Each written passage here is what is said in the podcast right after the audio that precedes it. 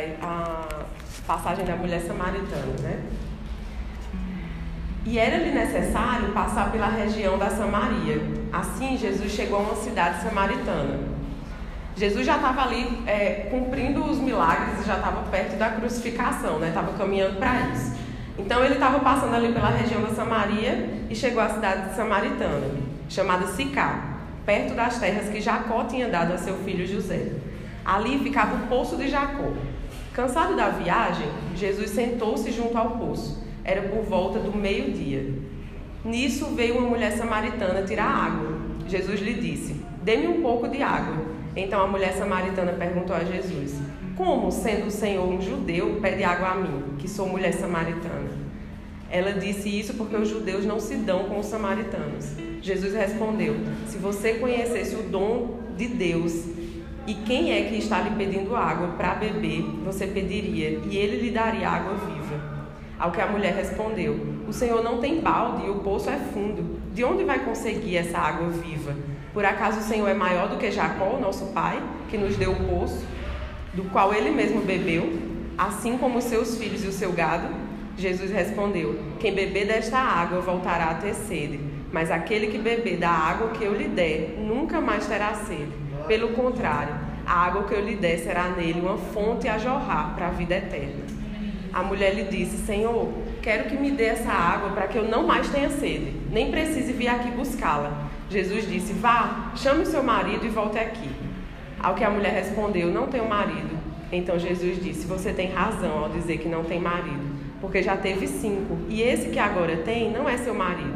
O que você disse é verdade. A mulher então lhe disse: Agora eu sei que o Senhor é um profeta. Nossos pais adoram neste monte, mas vocês dizem que em Jerusalém é o lugar onde se deve adorar. Jesus respondeu: Mulher, acredite no que digo. Vem a hora em que nem neste monte, nem em Jerusalém vocês adorarão o Pai. Vocês adoram o que não conhecem, nós adoramos o que conhecemos, porque a salvação vem dos judeus, mas vem a hora, e já chegou, em que os verdadeiros adoradores adorarão o Pai, em espírito e em verdade, porque são esses que o Pai procura para seus adoradores. Deus é espírito e é necessário que os seus adoradores o adorem em espírito e em verdade. A mulher respondeu: Eu sei que virá o Messias, chamado Cristo. Quando ele vier, nos anunciará todas as coisas. Então Jesus disse: Eu sou o Messias. Eu que estou falando com você. Quanto a mulher, quanto a mulher deixou o seu cântaro, foi à cidade e disse ao povo: Venham comigo e vejam um homem que me disse tudo o que eu já fiz. Não seria ele por acaso? Não, peraí, que eu cortei, não foi? é, falando com você, que eu estou falando com você. Vocês conhecem o ditado um semeia, o outro colhe. Não, peraí. Pulei aqui. 27. Como é que tá aí na Bíblia de vocês? E nisto vieram seus discípulos. Tá, beleza. É... E nisto vieram seus discípulos. Enquanto isso, os discípulos insistiam com Jesus: Rabi, como alguma coisa. Ele, porém, respondeu: Eu tenho um tipo de alimento que vocês não conhecem. Os discípulos perguntaram uns aos outros: Será que alguém lhe trouxe comida? Então Jesus explicou: Meu alimento consiste em fazer a vontade daquele que me enviou e em terminar a sua obra.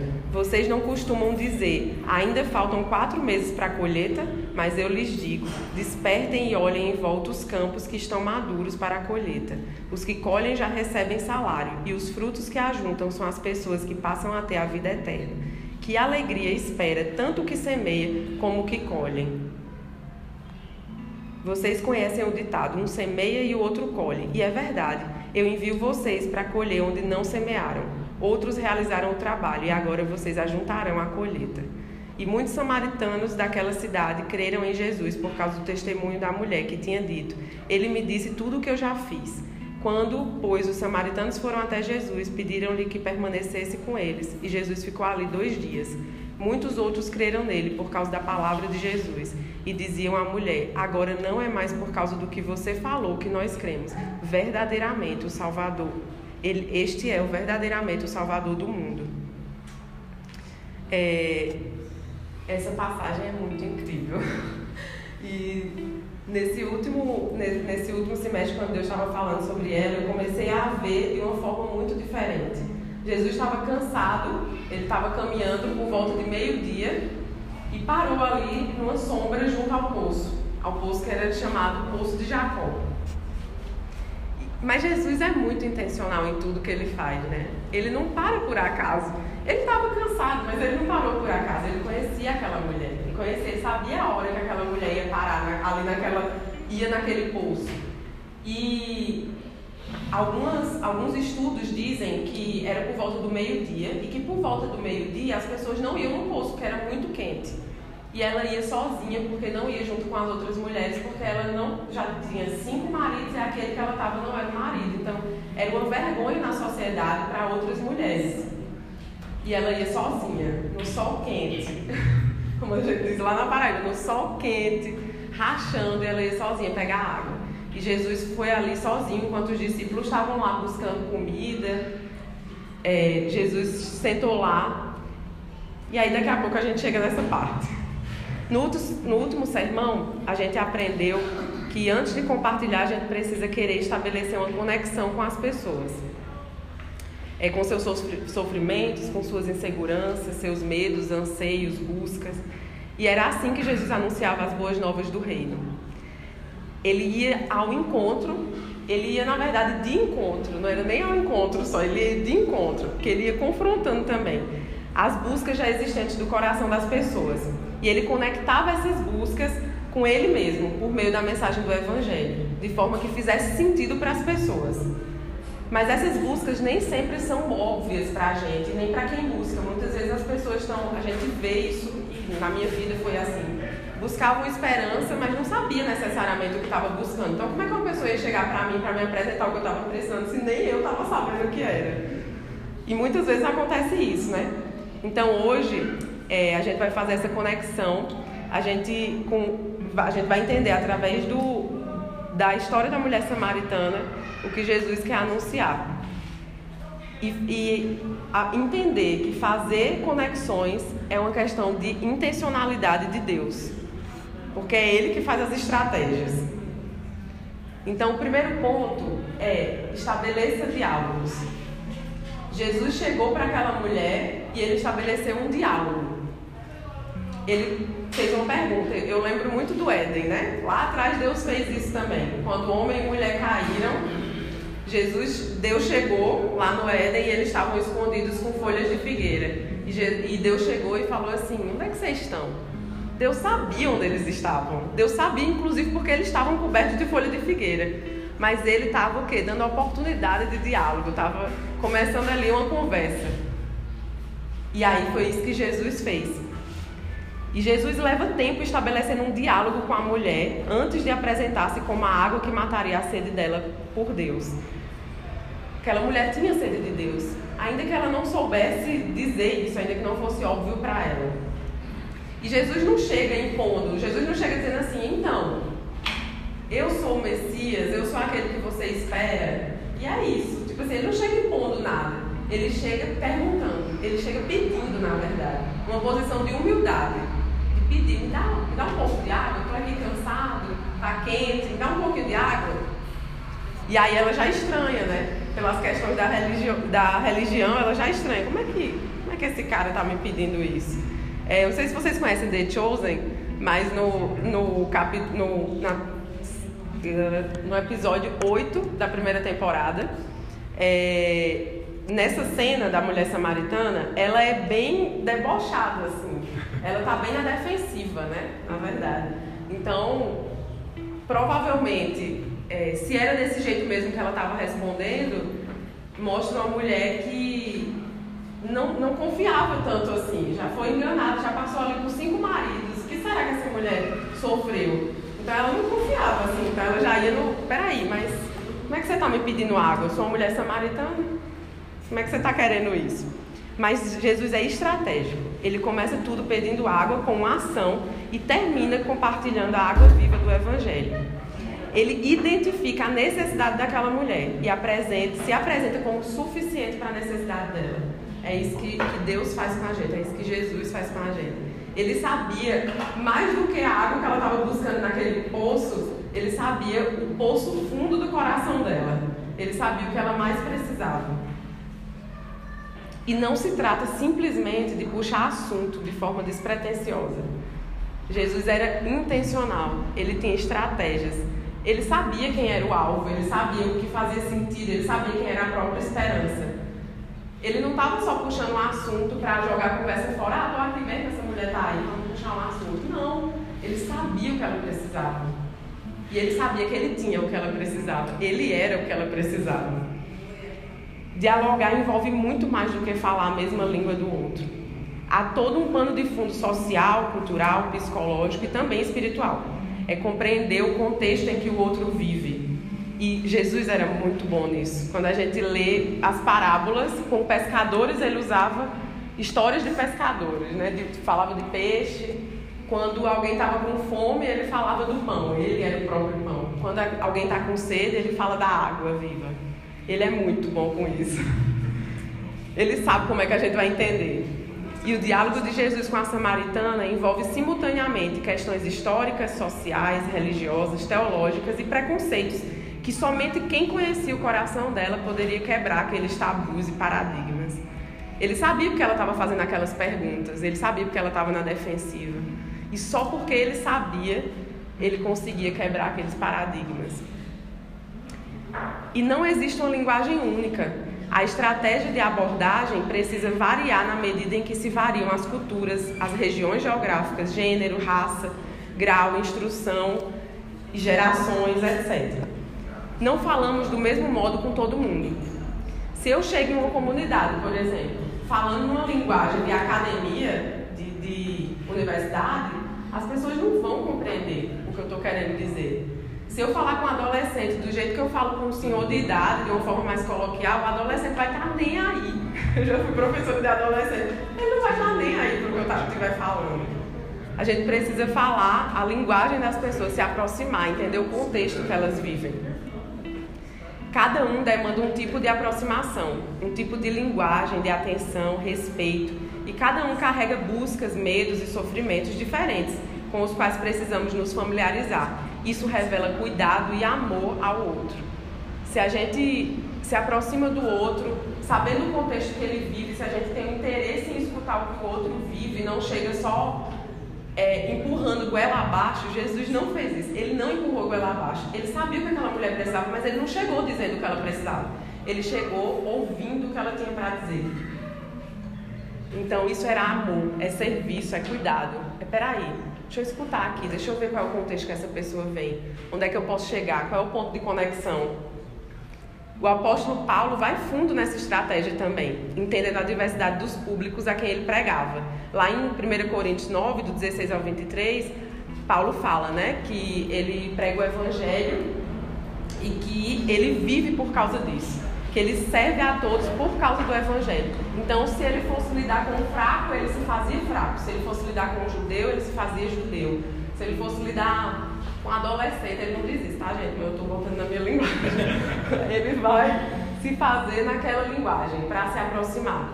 Paulo imitou Cristo, né? E isso implicava para ele entrar na lógica do outro, servindo a todos por causa do Evangelho. Precisamos nos render à intencionalidade de Deus em nossos relacionamentos. Não se relacionar por fim no relacionamento, mas lembrar que a gente tem o que as pessoas precisam. Se a gente conhece a Jesus, a gente tem o que elas precisam. E Ele é o que a gente precisa também. Então, estabelecer diálogo leva tempo e tem graus de profundidade. Quanto, quanto mais nos aprofundamos, melhor e mais efetivo será nosso compartilhamento do Evangelho. Isso poderá levar horas, dias, meses, anos.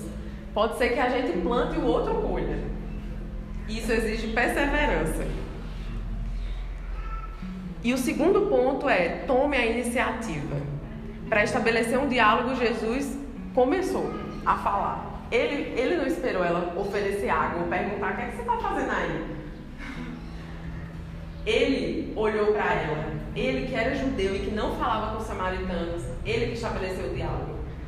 E olhou para aquela mulher com misericórdia, porque se os judeus não falavam com o samaritano, tinha uma questão de superioridade, ainda mais com uma mulher que vivia daquele jeito, que nem para as mulheres samaritanas ela era bem vista. Imagina para os judeus e para um homem judeu. Então ele estabelece, ele toma a iniciativa. Jesus faz isso sempre, né? E quando Jesus ressuscitou, alguns anos mais tarde, é, dois discípulos descem de Jerusalém para Emaús, perturbados com o assassinato de Jesus. E ele, o ressuscitado, os encontra pelo caminho e novamente toma a iniciativa no diálogo. E ele pergunta: O que vocês vêm discutindo pelo caminho? O que, o que vocês estão conversando aí? Eles estavam conversando sobre ele, né? Mais tarde, em Atos, vemos Filipe, diácono da igreja em Jerusalém, aproximando-se da carruagem de um etíope eunuco, administrador mor da rainha Candãs, e lhe perguntando: Você entende o que está lendo?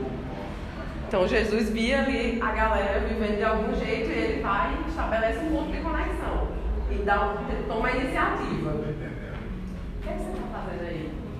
Sabe? E aí, o que é que você está lendo aí? Você está entendendo o que você está lendo?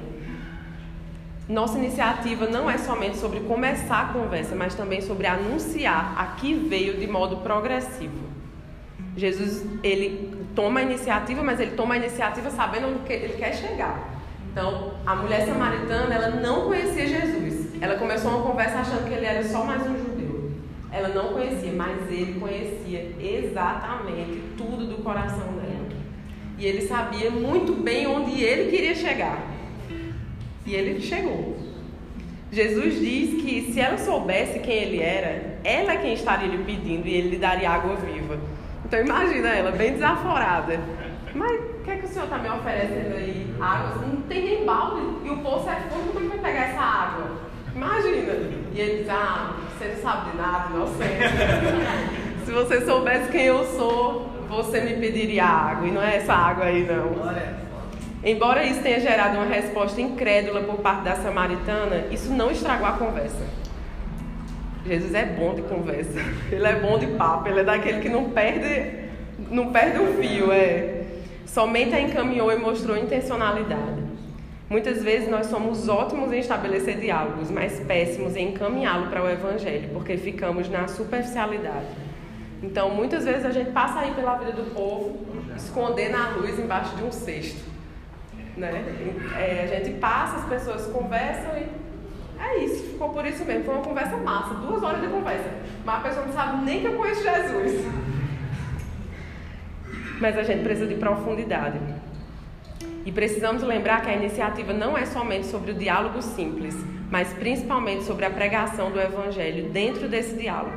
Ou teremos perdido nosso tempo e, e feito com que a pessoa perca o tempo dela.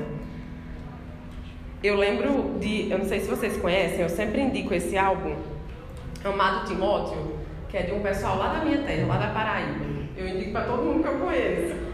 E esse álbum amado Timóteo é sobre as duas cartas de Paulo a Timóteo, quando ele já está no fim do ministério dele, né, no fim da vida, e ele vai ensinando Timóteo, que é como filho dele na fé, sobre pregar o evangelho. E eu vou ler um trechinho. É, Deus, não, Deus não nos deu espírito de covardia. Eu vou ler um trecho do, da introdução do álbum, tá? Não é da Bíblia necessariamente, mas é a leitura da Bíblia. Deus não nos deu espírito de covardia, mas de poder e amor e equilíbrio. Foi o que Paulo lembrou a Timóteo no primeiro capítulo desta carta, enquanto fazia referência à santa vocação que Cristo nos fez. Evite conversas inúteis e profanas, enfatizou Paulo no segundo capítulo. Fuja dos desejos malignos da juventude. No capítulo 3, Paulo se recusa em esconder de seu discípulo a face escura do ministério e diz sem medo: Todos os que desejam viver piedosamente em Cristo serão perseguidos. Tu, porém, Timóteo, Permaneça nas coisas que aprendeu por meio das Escrituras. Pregue as Escrituras. Esse é um mandamento tão solene que as testemunhas convocadas, diante das quais Paulo ordena a Timóteo que pregue, são Deus e Cristo Jesus. Alguns já haviam questionado o ministério do jovem Timóteo, mas não era hora de se entristecer por isso. Pregue a palavra. Outros já o haviam ridicularizado por seguir um pobre coitado feito Paulo, sempre perseguido. Mas não era hora de se envergonhar pregue a palavra. Alguns chegam a sugerir que a própria personalidade de Timóteo seria também uma barreira. É, possivelmente tímido e inseguro, mas não era hora de se ensimesmar. Era hora de se expor e pregar a palavra em tempo e fora de tempo. Então a gente precisa tomar iniciativas, mas tomar iniciativas sem ser diálogo por diálogo, sem ser conversa por conversa, sem ser amizade por amizade, mas sabendo que tem um objetivo maior do que isso, que nos motiva. Pregue o Evangelho. É, terceiro ponto é saiba a hora de confrontar e ser confrontado. Fui muito confrontada por esse ponto, inclusive. é, já errei muito nisso, muito. É, Jesus não sai concordando com tudo que os samaritanos pensam só para manter um diálogo pacífico com a samaritana. Ele não escuta tudo que ela diz e, e diz que é certo. Ele confronta ela. E ele também é confrontado por ela. Mas Jesus confronta na hora certa. Coisa que nem sempre eu faço.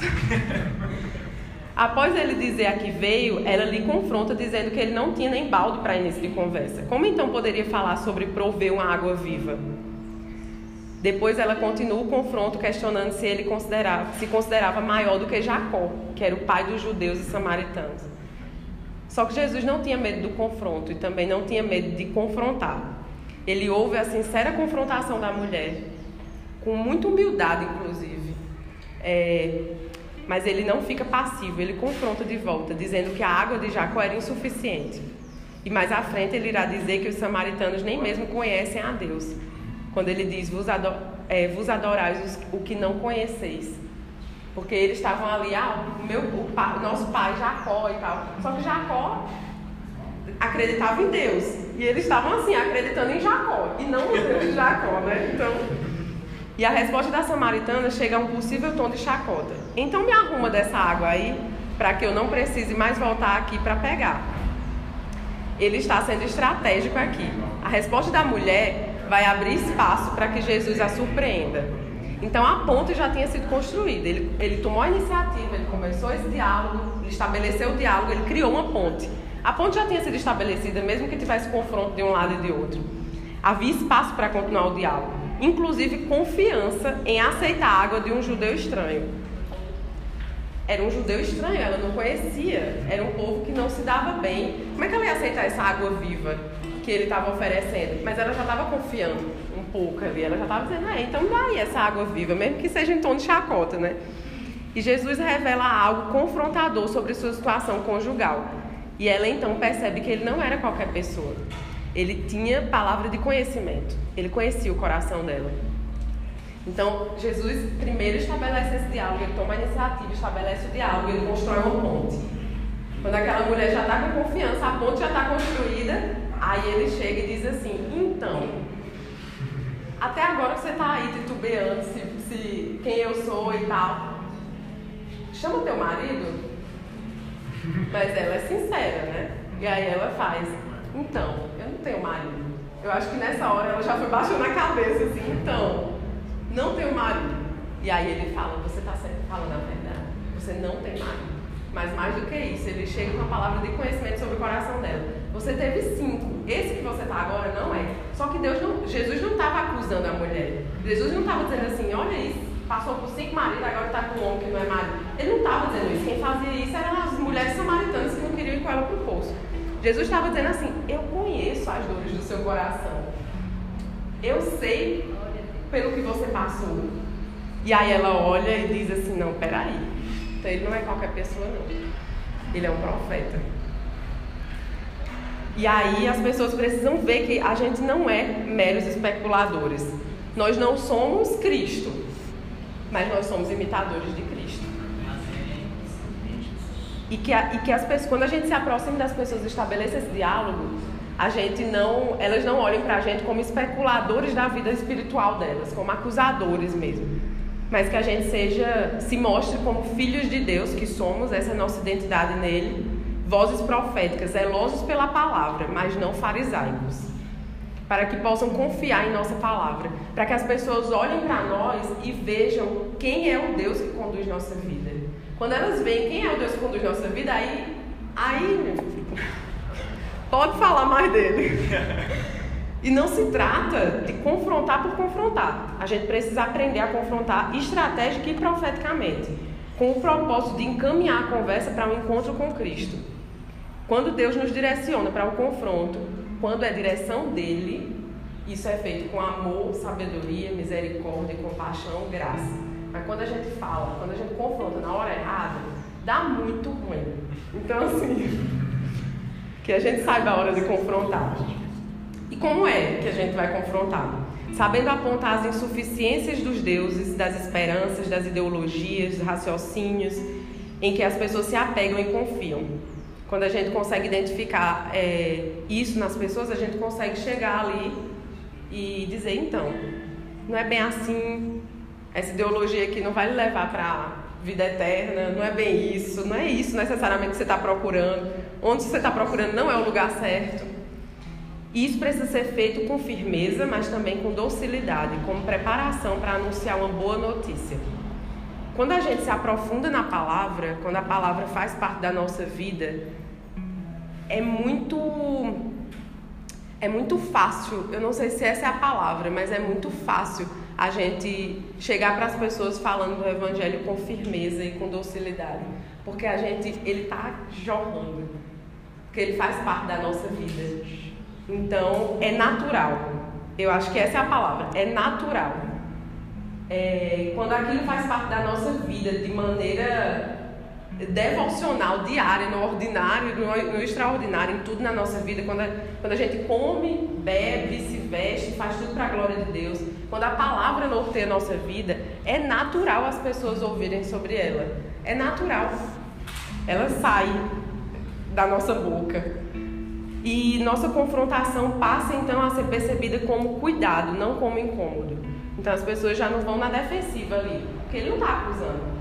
Nesse momento ela se rende, ela diz: Espera aí, ele conhece o meu coração, não é qualquer homem. E aí ela vê que é cuidado dele. E sabendo diagnosticar, o segundo ponto de como confrontar na hora certa é sabendo diagnosticar a situação das pessoas. Apontar a sua realidade espiritual para que elas percebam, não para dar um show de análise do outro, não para se dizer mais santo do que o outro, superior ao outro, mas com cuidado de dizer assim: eu não queria que você estivesse vivendo isso. Não é assim, sabe? Tem, tem forma melhor, é outro jeito. É com amor mesmo, de dizer: pô, eu conheço esse Deus. Esse Deus habita em mim, como é que eu não vou compartilhar ele? Né? A série se eu compartilhar é muito isso. Como é que a gente conhece a boa notícia e a gente não compartilha a boa notícia com quem a gente ama e quem a gente não ama também? Mas principalmente com quem a gente ama, porque é mais fácil, né? E a gente conhece a melhor das boas notícias, a melhor de todas, a que muda a nossa vida completamente. Como é que a gente não vai chegar para o outro para compartilhar isso? E, e, a gente precisa de muito cuidado e discernimento espiritual para isso, para que a gente não chegue com moralismo, discussando e se sentindo superior ao outro mesmo. Agora, o quarto ponto é responda à questão religiosa com o evangelho. Não se engane, Todos temos questões religiosas. Do, tem aquela música, ninguém, ninguém explica Deus. Do, do, do ateu, do gentil ao ateu, é, ninguém explica Deus. Pronto, do gentil ao ateu, todo mundo tem algum ponto religioso, assim, em que acreditar. Todo mundo tem alguma fé, mesmo que seja fé em nada, mas é muita fé, né, inclusive. É, e após reconhecer Jesus como profeta, a mulher se abre para entrar em assuntos religiosos. Bom, já que ele é profeta, então ele vai entender sobre questões religiosas. E aí ela diz: Veja que você é profeta. Nos, nossos pais adoraram neste mundo. É, você sabe disso, mas os judeus dizem que é em Jerusalém que se deve adorar. Então ela já traz uma questão. Vamos ver se ele sabe mesmo do que ele está falando. Já que ele é profeta, né? E aí ela lhe confronta novamente com um empecilho religioso inconciliável daquele tempo. Será que os nossos pais Será que os nossos pais, dos judeus e dos samaritanos, estavam errados adorando neste monte? Por que então os judeus, que de acordo com a história permaneceram fiéis a Deus, acham que podem exigir que a adoração seja feita no templo em Jerusalém? Quem está certo afinal? Jesus responde o problema com a boa nova do reino de Deus, a boa nova que explode as barreiras e põe fim aos conflitos religiosos. E ele diz: o novo tempo chegou, o tempo do reino. Eu sou, eu já cheguei. Glória a Deus. E aquela mulher, ela ainda estava assim. E muitas vezes, mesmo conhecendo a Cristo, a gente vive na árvore do bem e do mal, do certo e errado. Não é na árvore da vida, é na árvore do bem e do mal. De será que isso é certo? Será que eu tenho que andar aqui? Será que eu tenho que andar assado? E Jesus chega e diz assim: Minha filha, isso é tão pequeno. O Pai está buscando adoradores em espírito e em verdade. Vai chegar um tempo, e já chegou, que nem precisa adorar em tal monte ou, ou em tal templo. Você é o próprio templo do Espírito Santo. Mas que adore em espírito e em verdade, que é isso que o Pai busca. Então vem a hora em que neste monte, nem em Jerusalém, adorareis ao Pai. A hora vem e já chegou, está aqui na sua frente, em que os verdadeiros adoradores vão adorar o Pai em espírito e em verdade, ou seja, com consciência e sinceridade. Então a questão religiosa da samaritana e de todas as pessoas é o reconhecimento divino de sua forma de religião. Ela queria que fosse legitimado por Jesus a forma como ela estava é, agindo. Então, é certo ou errado aí? Não é, não é isso que vocês dizem, mas por que vocês estão dizendo isso? E aí Jesus vem dizer assim, oh, isso aí é tão pequeno. Sua pergunta é sobre quem está certo, afinal. Ou seja, no caso de seu contexto religioso, quem é verdadeiro adorador? O que faz assim ou o que faz assado? E essa perspectiva é muito distante de Deus. E a resposta de Jesus, ele primeiro confronta novamente: Deus é espírito. Ele não habita em templos feitos por mãos humanas. Então, por que vocês se aproximam dele como se o que importasse fosse o formato ou o lugar da adoração e não o coração de vocês, com os olhos voltados para coisas humanas? A palavra diz que nossos olhos estejam fixos nas coisas eternas e não nas coisas que a gente vê. E assim a gente adora em espírito e em verdade. Então ele, Jesus traz Deus para perto. Importa que seus adoradores o adorem em espírito e em verdade. E todos somos adoradores de algo ou alguém, mas os verdadeiros adoradores adoram em espírito, que é consciência, e em verdade, sinceridade de coração. Nossa pregação precisa estar pronta para denunciar adorações falsas, incoerentes, denunciar falsos profetas, é, pregações fadadas ao fracasso e contrapô-los, contrapô-las à, à verdadeira adoração, ao Deus verdadeiro, realmente digno de ser adorado e de ser confiado, esperado capaz de suprir tudo. E como? Apresentando o Deus verdadeiro, a sua grandeza, seu caráter, sua história, seu poder, a promessa de, de seu reinado. Se a gente conhece a Cristo, ele transformou a nossa vida. Isso já fala muito sobre ele. A gente é carta viva de quem Jesus é. Isso já fala muito, a gente não precisa de muito. Basta mostrar quem ele é na nossa vida, porque tudo é sobre ele. Está anunciando sua proximidade de todos aqueles que o buscam consciente e sinceramente. E todo que invocar o seu nome será salvo. No quinto ponto, encontre o ponto de conexão. Eu falei algumas vezes sobre isso, né? Ah, ele estabeleceu um ponto de conexão. Nesse ponto da nossa pregação, embora a nossa palavra faça sentido, as pessoas podem apresentar uma cartada final em sua fé. Cada um vai justificar sua fé de acordo com sua crença mas sempre em busca daquele, sempre em busca de esperança, do tempo em que o novo, que o, que o evoluído chegará. Essa é a oportunidade da gente anunciar. Então, essa esperança aí que você está buscando é exatamente dela que eu estou falando. Só que ela é uma pessoa. Ela não está aí nas coisas materiais que vão passar, ela é uma pessoa e ela vai transformar a sua vida. E, e dizer: Esse é Cristo. Foi isso que ele disse. Então, a mulher samaritana acreditava no Messias, só que ela acreditava no Messias que viria. Ela dizia assim, então, quando ela começou a entrar nos pontos religiosos, ela falou assim, então, eu estou esperando o Messias, o Cristo. Ele está para vir aí. E aí ele olha e fala, então, eu sou esse Cristo. Eu estou aqui na sua frente. E essa foi a deixa para Jesus se apresentar finalmente, depois desse diálogo todo Jesus chega e se apresenta para ela, depois de já ter confiança. Aí ele diz: Então, eu não sou só um profeta, eu sou o próprio Cristo, eu sou a salvação. E anos mais tarde, nós vemos Paulo pregando aos sábados nas sinagogas e levando essa palavra, se ocupando a levar essa palavra para os estrangeiros, inclusive para os atenienses, para todo mundo e pregando e mostrando. E a sua estratégia era encontrar um ponto de conexão. Paulo entrava, Paulo era um fariseu antes. Então ele entrava nas sinagogas e ele tinha um ponto de conexão. Jesus transformou, mas ele chegava e dizia assim: então, eu era um de vocês, mas agora ele me transformou. Tá vendo como a nossa vida fala de quem Cristo é, de quem Deus é, porque é sobre Ele mesmo. No sexto ponto, a gente já caminhando para o fim, aproveite o potencial que Deus colocou dentro de você. É importante pensar também que ao nos colocar no mundo, Deus nos presenteou com características que não dependem das nossas escolhas. Isso é muito bom. Nada é por acaso. Eu sempre falo assim: Deus não dá ponto sem nó. Eu sempre uso essa frase, eu amo, é uma das frases que eu mais uso. Deus não dá ponto sem nó. Não é por acaso que eu estou em BH, não é por acaso que eu estou indo para São Paulo, não é por acaso que eu morei na casa de uma família aqui, não é por acaso que eu estou morando na casa das minhas amigas agora, não é por acaso que eu conheci vocês, nada é por acaso.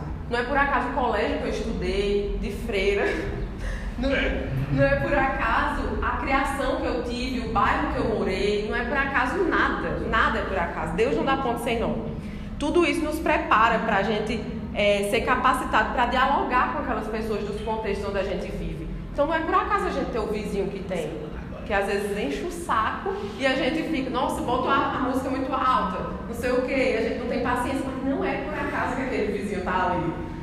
Nada é por acaso. Deus não dá ponto sem nó. É, e há pessoas com dom para se comunicar com terceira idade, há pessoas com dom para se comunicar com crianças, há pessoas com dom para se comunicar com autoridades, com professores universitários, com pessoas de comunidade. E Deus usa cada um, porque isso é a singularidade do corpo, né? Ele usa cada um do jeito que ele criou para ser e capacita para usar no, na comissão dele, na missão dele. Então, use esse potencial, chamado, os talentos que Deus colocou na sua mão para pregar o Evangelho. Senão a gente faz que nem a parábola dos talentos, né? Deus dá um monte de talento que é responsabilidade. Porque eu acho que às vezes a gente olha para os talentos e os dons que Deus dá é, de uma forma meio egocêntrica, mas é sobre responsabilidade. Quando Deus coloca uma coisa na mão da gente, não é sobre, nossa, olha o tanto de dons que eu tenho, é sobre eu tenho responsabilidade sobre isso. E se eu me omitir diante disso, dá muito ruim, porque não multiplica. Eu estou é, impedindo que as pessoas conheçam a Deus através disso. Então Deus te fez para alcançar um público que outros irmãos terão muito mais dificuldade de se conectar e alcançar. Essa é a grande comissão. Onde é que você está? Você está ocupando uma universidade? Então tá. Então deixa Deus te usar lá. Lá é campo. É dentro de casa? É na sua família? É campo missionário também. É com a vizinhança? É campo missionário também. Missionário não é só quem vive integralmente no campo, como eu saí da terra, vim para cá e estou indo para outro lugar.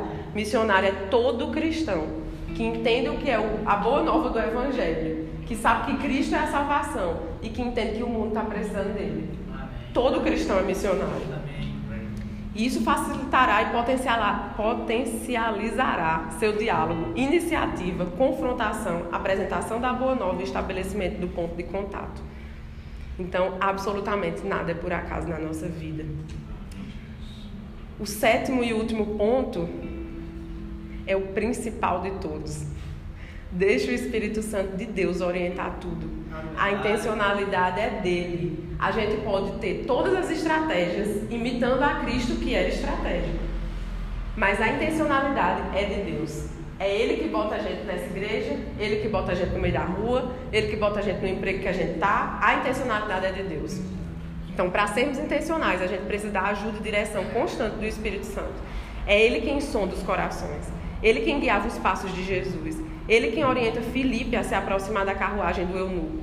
Cultivar intimidade com a voz de Deus, ter uma vida de oração é indispensável se quisermos criar conexões. Muitas vezes o Espírito de Deus nos revelará coisas essenciais ao processo evangelístico, como revelou a Jesus sobre a mulher. E a gente precisa estar atento para ouvir. Muitas vezes Deus nos dá palavras de conhecimento para entregar para as pessoas. E se a gente não estiver atento ao momento certo de entregar a palavra, a, a forma de entregar a palavra, a gente vai perder a oportunidade e vai se omitir. Então não existe possibilidade de conhecermos a Deus e não jorrar a vida dele. Não existe essa possibilidade. Porque ele é a água viva, ele é o pão, ele é tudo que a gente precisa, ele é o eu sou. Eu, eu sempre gosto de dizer isso porque para mim isso me marca muito. A identidade de Deus é o eu sou. Eu sou o quê? O que, é que você está precisando? É de um marido? Eu sou seu marido. É de um conselheiro? Eu sou o conselheiro fiel. É de um pastor? Eu sou o bom pastor. Ele é tudo, ele é o eu sou. Naquele momento aquela mulher estava precisando de água. Ela estava lá com um balde. E ele disse, eu sou água viva. Então não existe possibilidade da gente não jorrar a vida dele quando a gente o busca e quando vive para ele. Quanto mais a gente se aprofunda no conhecimento de Deus, mais a gente jorra. Porque nosso coração se enche dele. E por que esconder uma lâmpada embaixo de um cesto? Não tem como. Mesmo que a gente tente, inclusive. Quanto mais a gente busca, busca, mais aparece. E que Cristo seja conhecido através de nós. Essa é a palavra de hoje. Eu queria orar por isso. Posso? Amém.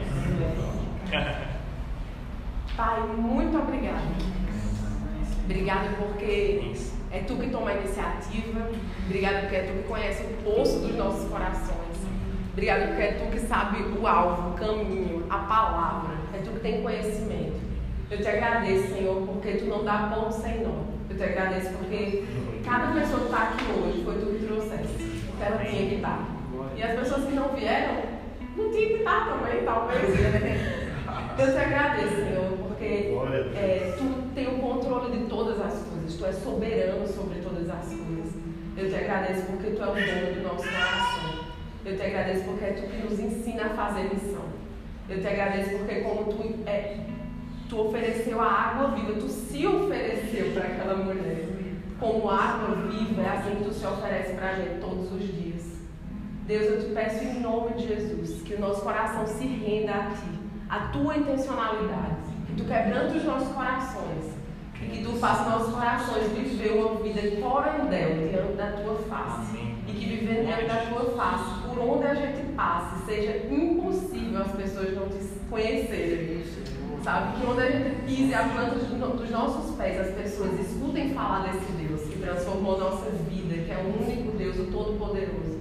Eu te peço em nome de Jesus que seja a tua intencionalidade na nossa vida e através da nossa vida. Que tu nos dê a oportunidade que a gente esteja atento para aproveitar todas as oportunidades da nossa vida. Que a gente não vive para nós mesmos, Senhor, mas que a gente viva para ti, para a tua glória em tudo. Que não haja possibilidade de gente abrir nossa boca e não falar de ti. Porque a gente vive para ti, para que tudo seja para a tua glória. Nos dá estratégia, porque as estratégias são tuas. Nos faz ser missionários por onde a gente passar, começar dentro da nossa.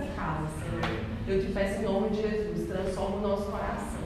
Eu te agradeço pela boa obra que tu continua dia após dia até que Cristo volte. E eu te agradeço porque está chegando o tempo de Cristo voltar. E eu te agradeço porque a água viva, que é suficiente para a nossa vida, o pão diário da nossa vida, nos, nos satisfaz que é suficiente todos os dias, é quem nos faz perseverar que Cristo volte, nos ajuda a perseverar. A tua palavra diz que as provações trazem perseverança, que trazem um caráter aprovado, que trazem esperança. E eu te peço em nome de Jesus que dentro das provações da nossa vida, a gente não desista, a gente não fique ensimesmado, mas diante das provações da nossa vida, a gente persevera em ti para ter um caráter aprovado e para que então a gente tenha esperança até que Cristo volte. Em nome de Jesus. Amém. Amém.